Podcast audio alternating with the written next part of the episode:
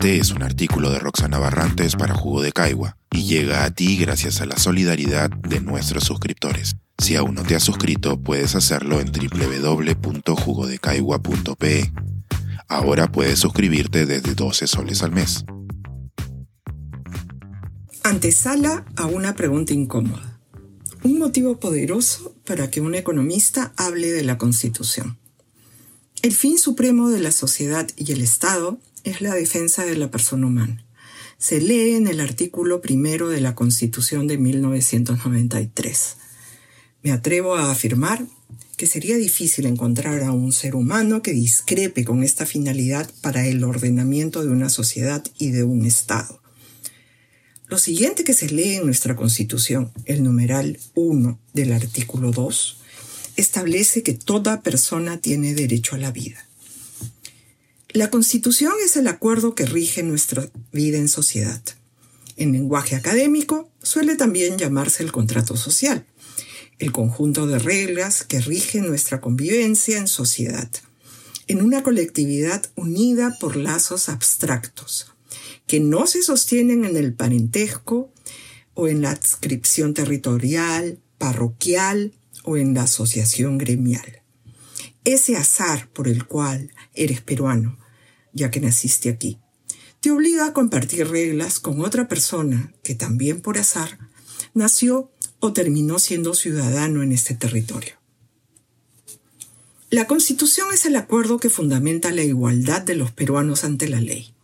Iguales ante la ley tendríamos que ser hombres y mujeres, miembros de grupos étnicos y ciudadanos urbanos, pobres y ricos, trabajadores y empresarios y cualquier combinación de diversidad que queramos identificar.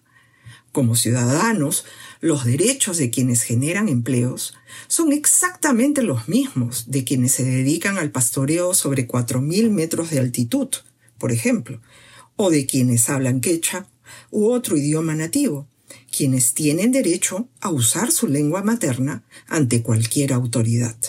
Numeral 19 del mismo artículo segundo.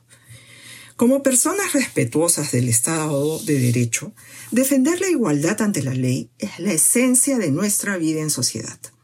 Y ese es el rol de la policía, encargado de darnos seguridad interna bajo el mandato del poder civil en la figura del presidente de la República, es decir, del poder ejecutivo. Este poder, el ejecutivo, es ejercido por un representante de los ciudadanos elegido en votación universal y obligatoria. En esa medida, nos debe rendir cuentas de cómo está protegiendo a la persona, fin supremo de la sociedad y del Estado. Si ha llegado hasta aquí, lector, lectora, se estará preguntando, ¿qué hace un economista intentando explicar en qué consiste la Constitución? En efecto, se trata de un economista que recuerda que la actividad económica sirve a la persona humana y que debe desarrollarse según las reglas de la que la Constitución le pone a la sociedad y al Estado, y que todas las personas, que somos el fin supremo de ellas, participamos de las actividades económicas. Esas reglas nos comprenden, es decir, nos abarcan, nos rodean por todas partes, nos contienen, nos alcanzan y además tendrían que encontrar justificados nuestros actos o sentimientos, tal como detalla el diccionario de la Real Academia de la Lengua Española cuando se busca el significado de comprender. La defensa del Estado de Derecho es sinónimo de defensa de las reglas que nos pone la Constitución. Estas colocan a la persona humana como fin supremo del Estado, y quienes ejercen el poder deben rendir cuentas de los episodios cuando la vida y la persona resultan desprotegidos en manos de la sociedad y de nuestro Estado.